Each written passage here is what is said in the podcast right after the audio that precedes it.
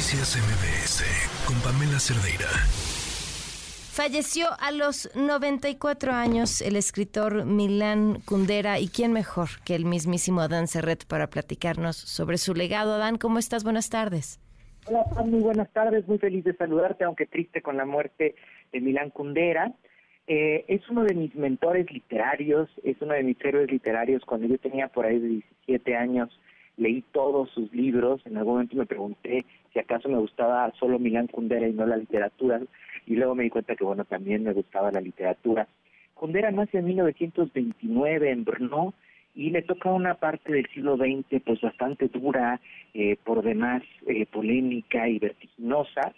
Él eh, nace en la República Checa, después se vuelve Checoslovaquia, y él en el 68 está en esa primavera de Praga que se le conoce cuando los tanques rusos entran a Praga, y él fue en un principio, como todos los jóvenes de esa época, Pam, un creyente del comunismo. Sin embargo, él es una figura que representa muy bien el desencanto del comunismo. Tiene una novela muy, muy importante, Pam, que yo amo con todas mis fuerzas, que se llama La Broma, en donde un personaje, Ludwig, le manda a su novia o a Elena, una amiga, una carta y al final le pone una broma como postdata y le dice, postdata, la revolución es el opio del pueblo eh, parafraseando y burlándose de Marx que decía que la, la religión era el opio del pueblo, pues está el temor en estos países totalitaristas, está el, clima que hay de espionaje y de pues, represión en esa Praga de los años 60, que esta mujer, eh, eh, esta amiga,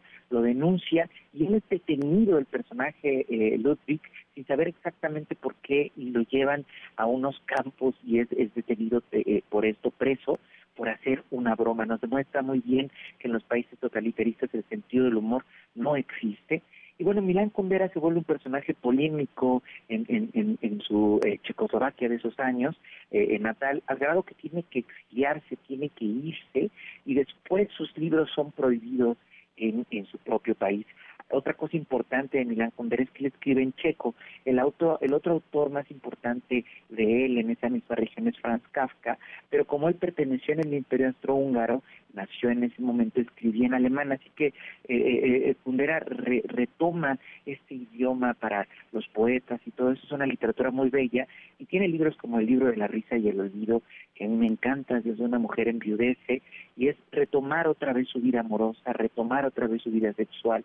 Milán Kundera habla mucho de amor, habla mucho de sexo, y yo creo que por eso es un autor que en la adolescencia, eh, final, terminando la adolescencia, muchos recurrimos a él, porque te habla de lo que estás por vivir o apenas estás viviendo en esos, en esos años de tu vida, y sobre todo, Pam, creo que lo que me encanta de Milán Kundera es que piensa mucho, es un autor que durante, mientras está contando una historia, una escena de amor, una escena de sexo, reflexiona sobre ella, dice, vamos a tener detenernos un momento sobre esto y con base en la psicología, con base en la filosofía, te explica lo que está sucediendo. Entonces, eso es muy bello y muy hermoso y me acuerdo que a mí me deslumbraba mucho el poder charlar con los libros te gradúas mucho por eso, creo yo, como lector con Milán Kundera, porque mientras estás leyendo lo estás platicando, ¿no? No es solo que te fascinen anécdota, que te encanten los personajes, que te encanten los escenarios donde está, eh, sino también que estás dialogando y eso es muy bello, ¿no? Como los libros como un lugar